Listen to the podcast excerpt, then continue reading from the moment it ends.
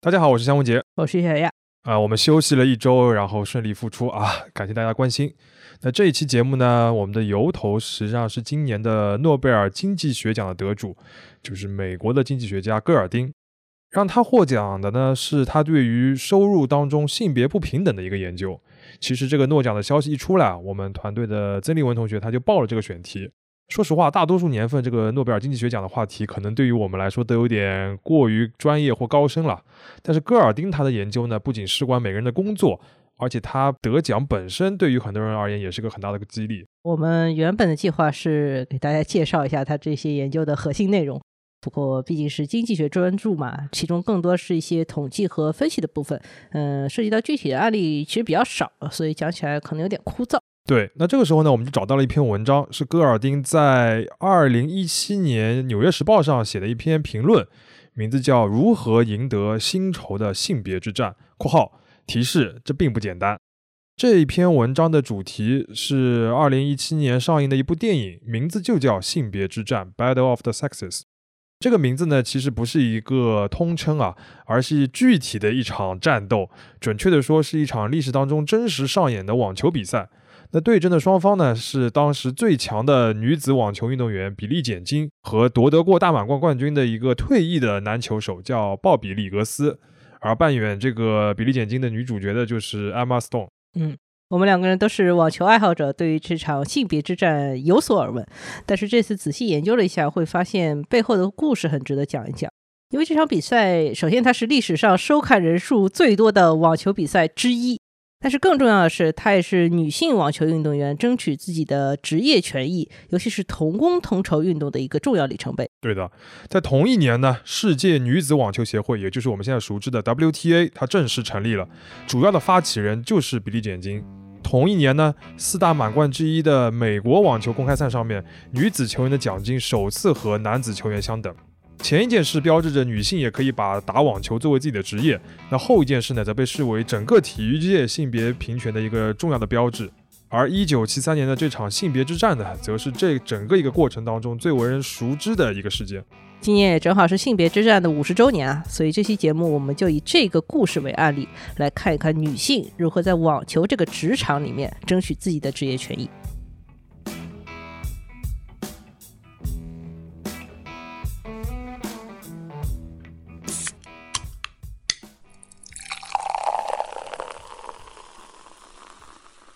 这里是商业就是这样。既然说网球运动也是一个职场的话，那是不是先要给大家介绍一下当时女性在这个职场当中的位置啊？肖老师，要回答这个问题呢，我们先要描述一下当时整个网球运动的背景，就是它如何变成一个职场。现在的网球运动可以说是全球化程度和商业化程度都最高的运动之一啊。但在一九七零年代初呢，其实一切都还在萌芽的状态。这里边一个关键词就叫做公开赛时代。他的意思就是说，网球里边那些最主要的大型的比赛，可以向所有的球员公开，其中也包括职业球员。什么叫包括职业球员啊？你是不是讲错？难道是什么职业球员不能参加这个比赛吗？之前？对的，因为那个时候很多运动员啊，他都是分成业余和职业两类。这个区分不是指水平的高低，而是指球员是否是靠拿比赛的奖金为生的。那业余球员呢，可以参加最具盛名的那些比赛，比如说这个网球的四大满贯，但是他没有奖金拿的。而职业球员呢，他有奖金，但只能参加一个封闭体系里边的那些职业比赛，双方是非常泾渭分明的。呃，这些相当于职业球员是没有办法参加世界最高水平的比赛的，这思路非常奇怪啊。对的，这个思路呢，其实和当时体育界一个比较流行的观念有关，就是很多人认为体育不应该和商业混在一起。最典型的代表其实就是奥运会啊，你像大家熟悉的1992年巴塞罗那奥运会，有个著名的就是美国男篮梦之队，它指的就是第一次由主要是由 NBA 的职业的球手来组队参加奥运会的篮球比赛。那么为什么此前没有梦之队呢？就是因为此前职业的篮球运动员都不参加奥运会。其实很多运动都是这样的，比如说像花样滑冰，目前还是会区分职业和业余。就你参加那些大赛的时候，你是业余选手；但你退役了之后呢，你参加那些商业表演，你反而成为了职业选手。那等于说，业余状态就像我发微博，只是为了自己；那职业状态就比较像 KOL 发微博，主要是为了钱，是吧？是有点这种感觉。那当然，随着竞技体育越来越普及，然后商业价值越来越大的这种区分显然是走不通的了啊。在网球里面肯定也是这样，因为你这个职业网球选手水平很高，但你参加不了最重要的比赛，就是很别扭嘛。其实，在一九六零年代后期啊，就已经开始出现一些职业球手，明面上我说我是业余球手，以业余之名参赛，但是组织方呢私下给他们奖金的这种现象。嗯，对，那个时候业余和职业之间这个所谓人造一个大坝就已经开始泄露了。对的，那所以到了一九六八年这一年呢，网坛就正式进入了公开赛时代，就取消了这种区分。那么职业球员可以参加各种比赛了，然后网球的职业化也越来越兴起。之后呢，在经过了各种博弈和妥协啊，整个网球赛事的排名体系和赛事体系也理顺了。呃，运动员和赛事组织方的商业收益都大幅的增长，形成了一个可以说是多赢的局面。但是在这个大家都获益的改革当中呢，其实有一方的利益是相对受损的，就是女性球员，她们的奖金虽然绝对值增长了，但是这个增幅很有限，而且相比于男球员的这个差距啊越来越大。并且在赛事组织当中呢，也可以经常感觉到对女子网球的一些呃轻视吧。比如说他们的这个场地经常是在一些边缘的场地，时间也是在一些很边缘的时间。嗯，我们今天这个节目的女主人公比利简金对此就有过一个很犀利的评价，叫钱进来了，但是女性被挤出去了。对，但另一方面呢，其实女子的网球比赛是有市场吸引力的，尤其是出现了像比利简金的这样的明星之后。这里我们简单介绍一下他的这个生涯啊，呃，和当时大多数人一样呢，这个比利简金他是在学校和公共的一些网球场上面学网球的，很快就展露了对这项运动的天赋。在一九六一年，他十七岁的时候，他就拿到了温网的女双冠军。然后在一九六五年的时候呢，他就和这个他读的大学里边的法律系的一位学生叫拉里金，就 Larry King 结婚了。那结婚之后呢，他从一九六七年开始啊，就连续获得了温网、美网、澳网的冠军。但因为是业余球员嘛，他其实没有奖金的，当时的生计只能靠当兼职的体育老师，每周赚个一百美元，还是挺苦的。在公开赛时代之后呢，她这个状态就改变了。她的丈夫非常的支持她以网球运动为职业，然后比利简金的这个成绩呢也越来越好。在一九七一年啊，她就成为了历史上第一个累计奖金超过十万美元的女子网球选手。十万美元，当时布雷顿森林体系正好还没有结束，那个时候十万美金还是很值钱的。对的，但是和同期的男运动员相比呢，他们的这个奖金数还是低了很多啊。实际上，像比利简金，包括当时另一些这个明星玛格丽特·考特、埃夫特这些女子球手，她的球票是很抢手的。但是等于她卖出这么多球票，自己得不了很多好处。那相当于从商业视角来看，这些女球手收到收入和她们创造商业价值之间是不匹配的。对的。所以是为什么呢？这个呢，就是长期出现在各个职场里面的这种性别歧视了。当时美国的网球比赛主要是由一个叫美国草地网球协会的组织来举办的，那有多少奖金也是他们来定。但这个协会的主要成员啊都是男子网球圈子里的人，比如说一些退役的名宿，比如说当时这个协会的话事人叫克雷默，这位克雷默啊就是比利简金和其他女球员斗争的主要对象啊，他就是这个组织里的大 boss。对的，这克雷默呢，其实他为整个公开赛时代的这个创立啊是做了很多贡献的，但他本人显然是对女球员或者女子网球充满了偏见。那这个问题呢，在一九七零年呢是彻底爆发了。呃，当年呢，他们协会要办一个西南太平洋公开赛。然后在这个比赛上面呢，克雷默给男球员的奖金是女球员的八倍，很夸张的一个数字啊！我们稍微查了一下，这个数字比当时市面上其他的所有比赛都要更夸张，因为其他比赛可能男女奖金的这个差别只是两三倍，而且呢，这个西南太平洋公开赛的奖金的绝对值也比别的比赛要低。对的，那这个就彻底的激怒了以比利简金为代表的一批女球员，他们呢先是去直接找克雷默抗议，然后说的理由就是我们上面提到的，我们能卖一样的。票为什么拿不到一样的钱？而克雷默则坚称不可能给女球员这么多奖金。嗯，要说什么让人印象深刻的点，就是克雷默这个人啊，他的偏见不会完全体现在他的言语态度上面，反倒是他在说话上面非常的礼貌和尊重他人，至少显得是这样子。但是真的要落在实际行动上面呢，他是绝对不会站在女性的角度去考虑的。对的。那么遭到拒绝之后呢，比利简金和另外的两名球员当场就宣布我要退出这项重要的比赛。然后克莱姆的态度就是请便。这个就其实是弱势者在职场里面争取权益常见的一个难题啊，就是道理在我这边，但是决定权不在你这里。对的，那这个时候其实能做的呢，就是给自己增加一些砝码。那他们想出来的一个办法呢，就是另起炉灶，自己搞一个比赛。那这里呢，就要引入另一个非常重要的人物啊，甚至我认为在整个故事当中和比利简金的这个重要性是一样的，也是个女主角，就叫格拉迪斯·海德曼。海海德曼呢，她比比利简金要大二十一岁，然后呢，家底殷实，毕业于斯坦福。她自己啊，是从二十三岁才开始学网球的，但是呢，也蛮有天赋的啊，这是真正的天赋党啊！对的，就是真正的业余球员，然后曾经也打进过温网的正赛。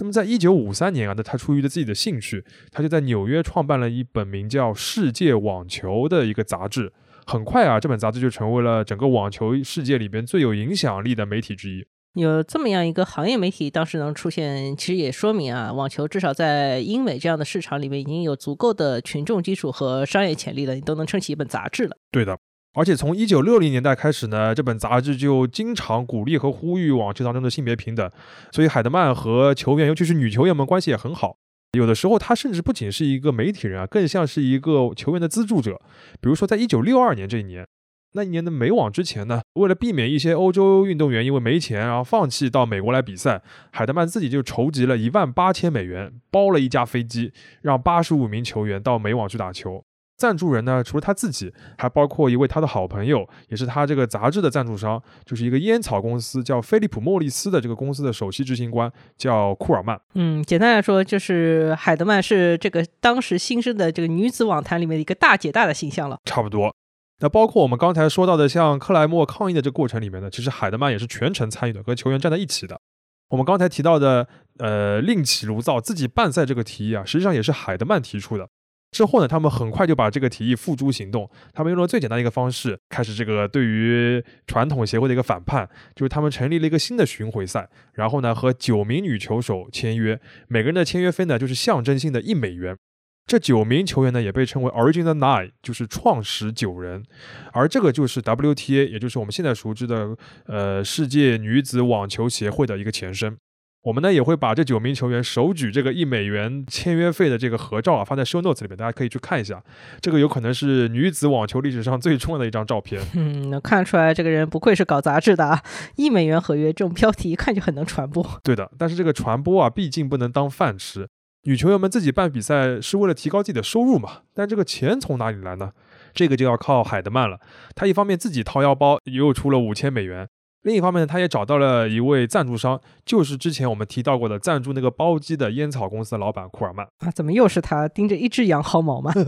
反过来说，这也是海德曼的本事嘛，就说明他们之间的关系非常好。而且这个背后啊，也不完全是人情，还是有一定的商业逻辑在的。两个背景，第一个是库尔曼的这个公司啊，当时正在推出一个新的烟草品牌，叫 Virginia Slims。是一个专门主打女性市场的一个产品，所以恰好和这个女子网球是匹配的。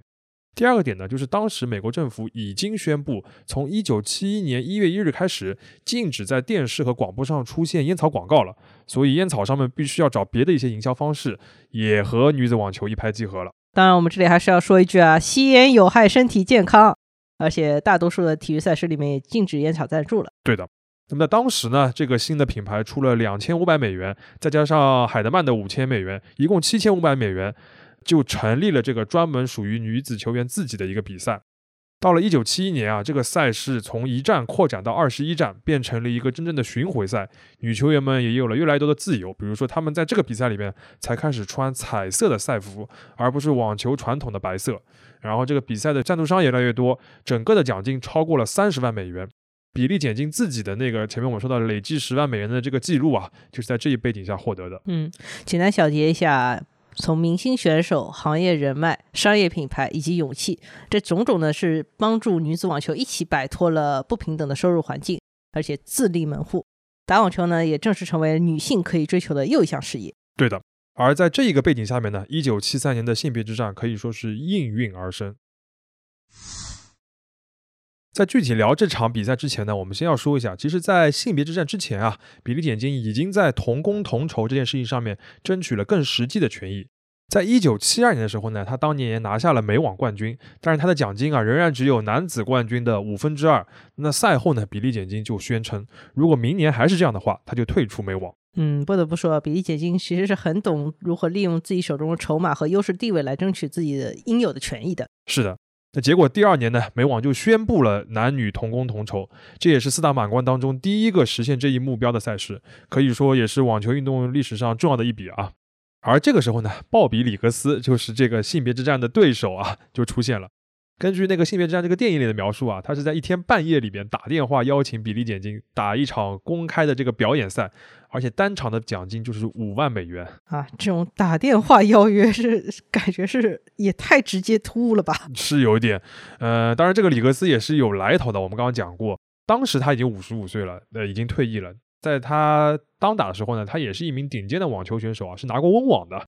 退役之后呢，这个人过得不是非常的顺利，因为他好赌，所以还要参与戒赌的小组。可以说，里格斯的这个赌性让他想出了性别之战这个主意啊，因为他敏锐的发现啊，这是一个可以挑动所有人神经的一个热门事件。这里有必要补充一下当时的一个时代背景，因为我们一直讲的是网球领域的男女同工同酬问题，但实际上当时美国的整个妇女解放运动都是轰轰烈烈的一个阶段。当时运动的一大主题就是女性不是只能被家庭驯服的，而是可以从事各种各样的职业。对的，就是 Yes she can，对吧？嗯，可以说从比利简金的成名到这个创始九人的成立，到美网的同工同酬，其实都是在这个大的运动背景之下，网球领域顺应了社会潮流的一个结果。对的。但是在另一方面呢，也可以想象，当时美国社会也有很多保守者对于这个运动或者说这个进步的这个趋势是很不满的。所以呢，女性能做什么，不能做什么，其实当时舆论场上面一个热门的话题。而网球界的这个性别之战啊，显然可以成为这一议题的又一个焦点。嗯，这就是我们前面说这个比赛是应运而生的，这个运是这样来的。对的。这个时候呢，里格斯跳出来，他就接受了很多媒体的采访，他就说了很多男性沙文主义的话。就是说，女性要干这个，要干那个，但是受够了。呃，还说什么？呃，我并不是说女性要远离网球场，毕竟需要有人捡球这样的话。呃，甚至还说，就是我一个退的老头，我也能够打得过现在的女子世界第一。呃，我要跟他们比一比，看看谁厉害之类的。反正就是各种挑衅。所以说，他半夜打电话给比利简金，也是他挑衅的一部分嘛。呃，反正后者就拒绝了他。当时呢，比利简金其实就觉得你在炒作，你想蹭我的流量。遭到拒绝之后呢，里格斯又找到了当时另一位顶尖的球手，就是玛格丽特·考特。考特呢，他答应了这个比赛，毕竟嘛有五万美元的奖金。然后对于考特来说，他觉得这只是个表演赛嘛，也不是一个正式的一个竞技的比赛。然后在一九七三年的五月十三日呢，其实就举行了第一次的这个性别之战，结果是考特两盘惨败。在这个之后呢，里格斯在公众娱乐上面就愈发的开始大放厥词了。我觉得比解禁这个判断其实也没什么错啊，因为里格斯这一系列操作可以说就是一个炒作。因为他这个比赛成功了以后，他上了很多的媒体，获得大量的广告赞助。作为一个退役运动员啊，然后包括他后来比赛奖金也是从这里来的，甚至有传言说他就是靠在这个比赛当中赌博获利的。那事实上，据很多人事后的回忆，里格斯本人的立场其实并没有这么厌女啊，就是他讲的话很多都不一定是真的，他可能就是在作秀。甚至在这个比赛之后，他还跟比利简辛成为了好朋友。对的。说回这个考特的比赛之后呢，那个里格斯又向比利简金再一次的发出了邀请，然后说这个新的一个比赛，这个新的一次性别之战，它的奖金可以提升到十万美元。这个时候呢，已经不是钱的问题了。在比利简金看来，在当时的这个时代背景之下，这根本就不是一场娱乐的比赛啊。然后他就非常严肃的答应了那个里格斯。嗯，我们前面不是提到性别之战，它是有部电影的嘛？在电影里面啊，比利简金他这个 partner 就劝他说不要去参加这场比赛，但是金的回答是 I don't have a choice，他必须要去打这场比赛。他本人呢也开始非常认真的准备了，甚至不惜退出了好几站的这个巡回赛的赛事。而当时呢，其实整个网球界大多数人啊都压住里格斯会赢，甚至包括一些女球手跟比利简金关系很好的一些那个女球手也觉得里格斯会赢。毕竟他刚刚横扫了玛格丽特考特，而我们要知道，玛格丽特考特是网球史上获得大满贯次数最多的女子球员。因为这个里格斯不停的炒作啊，整个比赛这个规格啊也到了史无前例的这个地步。就这个比赛的赛场啊，不是在一个网球场，而是在休斯敦太空人巨蛋球场。这个场可以容纳三万人。同时呢，ABC 也决定全美直播这场比赛。然后到了一九七三年的九月二十日，性别之战就开打了。我们简单描述一下这个比赛的过程啊，就是他的一开场就是非常的抓马，呃，这个比利简金是坐着一个这种非常华丽的像埃及艳后那种人力车坐进来的，在比赛之前要选边嘛，然后里格斯就先送了比利简金一根大型的棒棒糖，上面写着 Sugar Daddy，什么东西？真的非常的点啊，然后这个其实也是里格斯找的一个赞助商，就这个 Sugar Daddy。然后比利简金呢，就是作为回应的，就送给里格斯一只小猪，嘲讽他这个男性沙文主义。其实里格斯也这样自嘲过。在这一系列 drama 的前奏之后呢，比赛就正式开始。然后他比赛的走向啊，出乎大多数人的预料。就比利简金的状态非常的好，然后不停的调动对手。然后赛前呢，疏于训练的这个里格斯，因为他一直在这个上媒体做广告啊，他很快就体力不支了。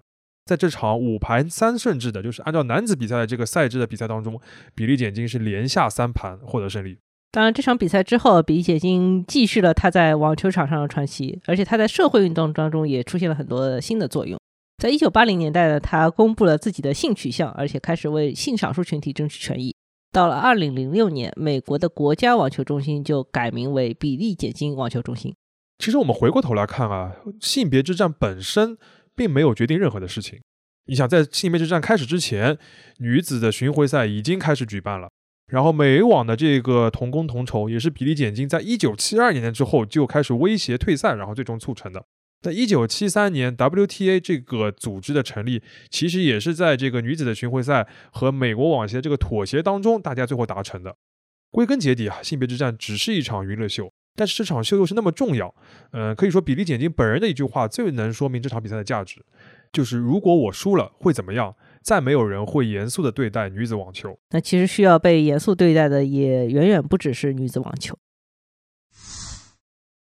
一九七零年代初这段风起云涌的故事，可以说是利用商业行为来为自己争取权益的一个女性视角的典范。现在我们把目光拉回当下，来看一看整个故事不那么理想的另一面。说实话，直到现在，网球也的确是在这个男女同工同酬方面走的比较靠前的运动了。但这并不意味着问题一劳永逸的被解决了。呃，其实，在一九七三年美网率先一步之后呢，其他的那些大赛并没有那么快的跟进。事实上啊，到了二零零七年，温网才正式的宣布同工同酬。而在一些低级别的赛事当中呢，WTA 也就是女子的奖金要比男子的职业网球，也就是我们熟悉的 ATP 的这个赛事啊，要低得多。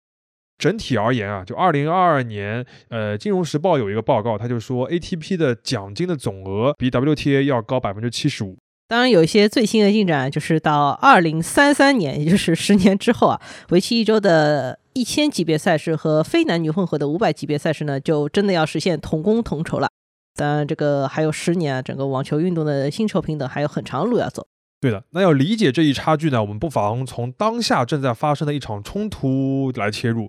事实上啊，就现在，WTA 就是这个曾经为女子球手争取过那么多权益的这个组织，和女子球手之间有非常大的矛盾，而矛盾的核心呢，还是关于薪酬福利。在今年十月的时候，二十多名选手联合给 WTA 的管理层写了一封信，提出了一系列的要求，其中包括更好的赛事运营和安排。然后包括提供生育津贴和保底工资，以及让球员们新成立的一个协会的代表啊进入 WTA 的管理层等等的，感觉是一些似曾相识的需求啊。嗯，呃，这其中有一部分需求，比如说像保底工资呢，其实是对标男子网坛，也就是 ATP 那边刚刚通过的一个类似协议，就是我们 WTA 也要。对，其实是新一个维度的同工同酬啊。但是根据媒体的报道，WTA 和球员之间的沟通很不顺利。那这个时候呢，又有一个很 drama 的事情彻底的引爆了矛盾，就是 WTA 啊，每年有一个最主要的比赛，就是年终总决赛。但是2023年啊，办得一塌糊涂。怎么说呢？就是这个赛事，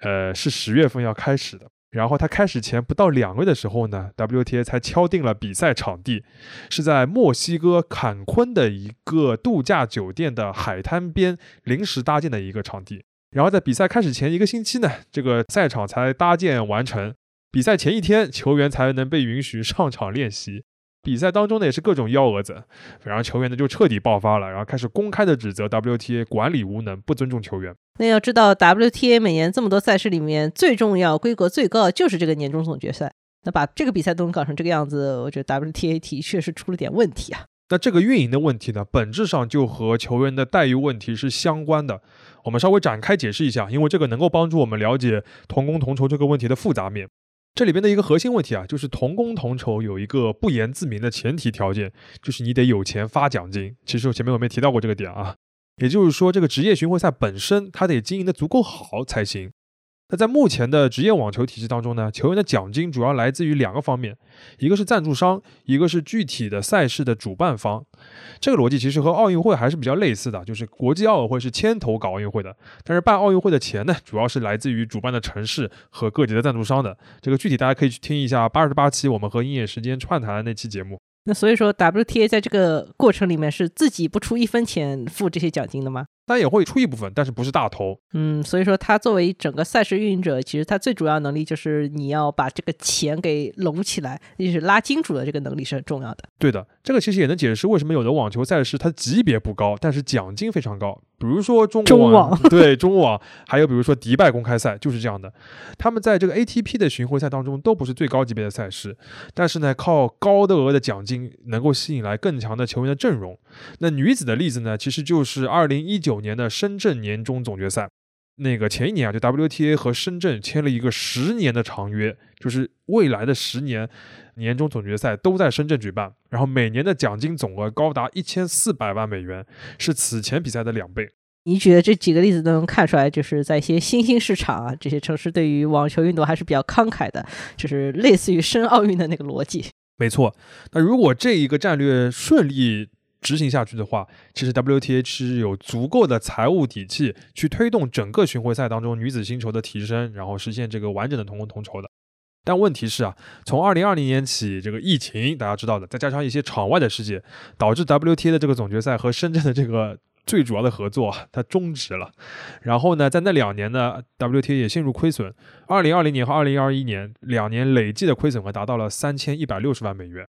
接下来几年呢，这个 WTA 总决赛也不得不各地流浪。那到了今年呢，其实是有两个主办方提出申请，我要来办这个比赛的，分别是来自沙特和捷克。然后条件呢还挺不错，比如说捷克也想要签约四年，每年的奖金也有一千四百万美元。但沙特呢给的条件更加的丰厚，据说丰厚的多啊。一度呢就是大家都觉得就是在沙特办了，但是呢有很多的球员反对这一选址，毕竟沙特好像对于女性和性少数群体都不是很好的一个地方。对，就是这个问题，所以最后 WTA 既没有选择沙特，也没有选择捷克，而选择了一个过渡的场所，就是墨西哥坎昆的一个大酒店的海滩边。感觉上他是陷入了一个所谓商业矛盾和价值观的两难之中，但是我觉得选捷克也没有什么问题啊。啊，对，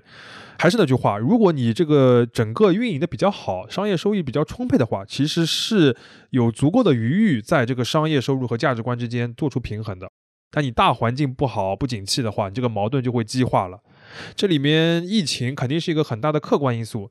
但是对比一下，就另一边的这个 ATP 男子的职业巡回赛，在过去几年仍然是盈利的，而且球员的总奖金不断的上涨，就是他运营的比较好。你像哈萨克斯坦的网球联合会的主席，他就曾经说过一句话：你必须明白，相等的球员奖金，并不意味着 WTA 和 ATP 的巡回赛能有相等的收入。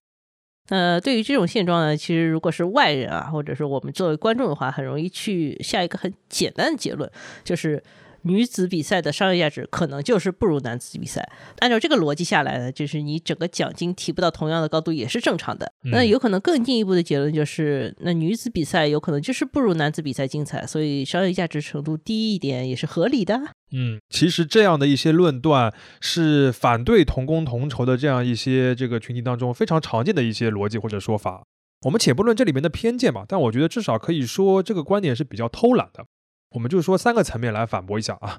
第一，就是目前男子网球比女子网球的商业价值高，这个是事实。但这个事实并不是代表它是客观的规律啊，有可能只是长期的扭曲。嗯，因为女子比赛也有非常卖座的时候，而那些同工同酬那些赛事，比如说像美网，包括现在的大满贯，也没有因为我同工同酬了我就支撑不下去，对不对？就像比利简金那个时候说的嘛，就是男子和女子其实是能卖出同样水平的票来。对这个点其实非常重要，就是它背后反映出职业体育一个重要的点，就是顶级明星和它背后的市场潜力的问题。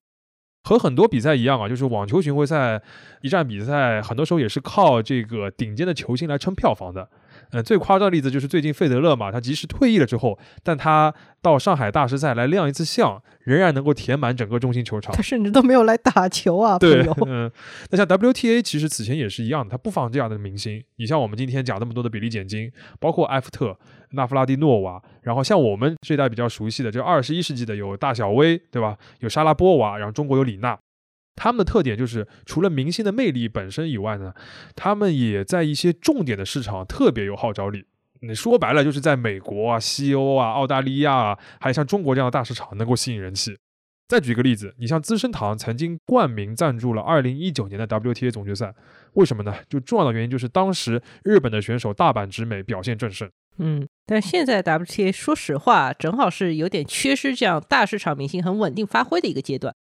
国内有一位著名的网球评论员陈君乐啊，他就是曾经在社交网络上面提到过这一点。他说，现在 WTA 的一些招牌球员，比如说斯瓦泰克或者萨巴伦卡之类的，都是东欧球员。他们本身球技非常出色，也有明星的感觉，但是客观来说呢，他们在欧美这些主流市场的吸引力呢，可能就缺一点。那么相应的来说呢，也比较难在这些市场呢找到愿意花高额奖金来办赛这种主办方。这也能部分解释为什么捷克这次想要举办 WTA 的年终总决赛，因为其实现在这个女子网坛有捷克天团啊，有非常多水平非常高的球员，所以他们本地肯定是不愁卖票的。天团一个，但是 WTA 还是觉得可能人家这个市场稍微小了一点，有点看不上了。那条件更丰厚，这个沙特呢又有很明显的价值观上的顾虑，所以说两个都没有选吧。对。那我们刚刚说的这个点呢，其实是为目前女子网球的这个经营的这个不善吧，找了一些客观的解释。但另一方面啊，就 WTA 自己的运营也有很大的问题。呃，卫报呢在最近一篇报道里面就提到了 WTA 一些很基础的运营的缺失，比如说它的流媒体平台叫 WTA TV，这个。软件就很不好用，还比如他的这个 YouTube 的账号啊，到目前为止只有比赛集锦的内容，而不像 ATP 有很多球员场下的素材。再比如他的 TikTok 的账号，在过去三年里面都没有更新过的。简而言之啊，就是一个比赛的商业价值和赛事运营的话，可以跟很多东西相关，比如说要有明星，要有市场，也要有社会的环境。对的。那刚刚这个我们讲的是第一个层面的这个商业价值上面的这个反驳，第二个层面。就是顶尖球手的竞技水平可能是有差距的，但是竞技水平和比赛精彩与否不是一回事。比赛是否精彩其实是见仁见智的，个体的差异非常的大。你像我个人过去就很喜欢波兰的女子球手拉德万斯卡的比赛，嗯，拉德万斯卡的比赛非常好看。对，包括现在退役的前世界第一巴蒂，澳大利亚的这个女选手啊，他们的网球可能没有那么快的节奏或者那么势大力沉的击球，但是有很多变化和技巧，实际上是非常精彩的这个比赛过程。反过来呢，男子比赛里面也有很多水平很高的球手，他们成绩非常好，但是比赛的风格呢，可能让你昏昏欲睡，也有可能的。这就是所谓的组内差异大于组间差异嘛？对的，对的。那第三个层面的反驳呢，就是觉得女子的比赛天生就不够激烈。可以说，过去这个事情可能是符合现实的，但现在也在逐渐的改变。其实女子比赛的这个男子化的风格也蔚然成风了啊！我再举另一个运动的例子，就是女足。近两年啊，其实女子足球的比赛的水平和精彩程度就飞速的发展，就激烈程度也很高了。像之前法国足协做过一个公益的广告，里面呢放出了一些法国男足球员的一些精彩的集锦，节奏非常快，非常的刺激的。但广告最后揭晓，其实这些集锦是属于法国女足的球员的。这个广告是通过 AI 的方式把它换出了男足的球员的形象。哎，AI 换了一个很奇特的使用场景啊。嗯，那可以说要改变大家对于性别这个问题的一些刻板印象，靠的可能就是一个一个实际上的案例的积累。对的。讲了这么多嘛，我们把这个网坛同工同酬这个问题，这个历史当中最重要的一个节点和包括现在的一个现状都讲了一遍。节目最后呢，我们想回到开头提到的戈尔丁对于这场性别之战，就一九七三年这场网球比赛的那篇评论文章。他在里边呢，其实赞扬了女子网球的这个同工同酬的成就，但同时又提到啊，在更多的职场里边，其实问题远未解决。嗯嗯，我们还是简单讲一下戈尔丁的研究啊。他解释了男女之间薪酬差异的一个结构性原因。简单来说呢，是两层因素起到的作用。第一层因素呢，就是在职业市场上面，那些对于工作总时间要求更高，就是你工作时间要更长、更非标准，以及员工更不可替代的工作呢，它实行往往是越高的。比如说律师是一个很典型的例子。第二层的话，就是由于在家庭当中，女性承担了更多隐形的劳动，这个就使得他们在结婚或者是尤其生完孩子以后呢，承担我们前面所提到这种更复杂的岗位，这个事情本身变得更难了。这两层因素叠加在一起，最后形成了男女之间薪酬的差异。举个反例，比如说是流水线上的工人，或者说是像药剂师啊等等这样一些比较规范的工作里边，其实男女之间的这个时薪的差别就没有那么大了。对他，药剂师也是他文章里面举的一个很经典的一个职业例子。对。那如果我们把打网球作为一个职业啊，放到这个解释框架里面，就能发现呢，它跟当律师有一点像。那首先，他对工作时间的要求还是很高的，而且他可替代性很低嘛，就是你一个人打球就是一个人打球。嗯，那显然呢，生育又会对女运动员这个职业生涯产生重大影响，基本上生育就是退役了。那所以说，理论上呢，它确实是很难实现男女的薪酬平等的。我们前面讲的 WTA 当下的困境就是这种难度的一种实际体现。对。但就是在这种情况下，女子的网球运动员在同工同酬上取得了巨大的成就。我想这可能能够帮助我们更好的理解五十年前的那场性别之战，以及比利·简金和他的同道们所做的事情。商业就是这样。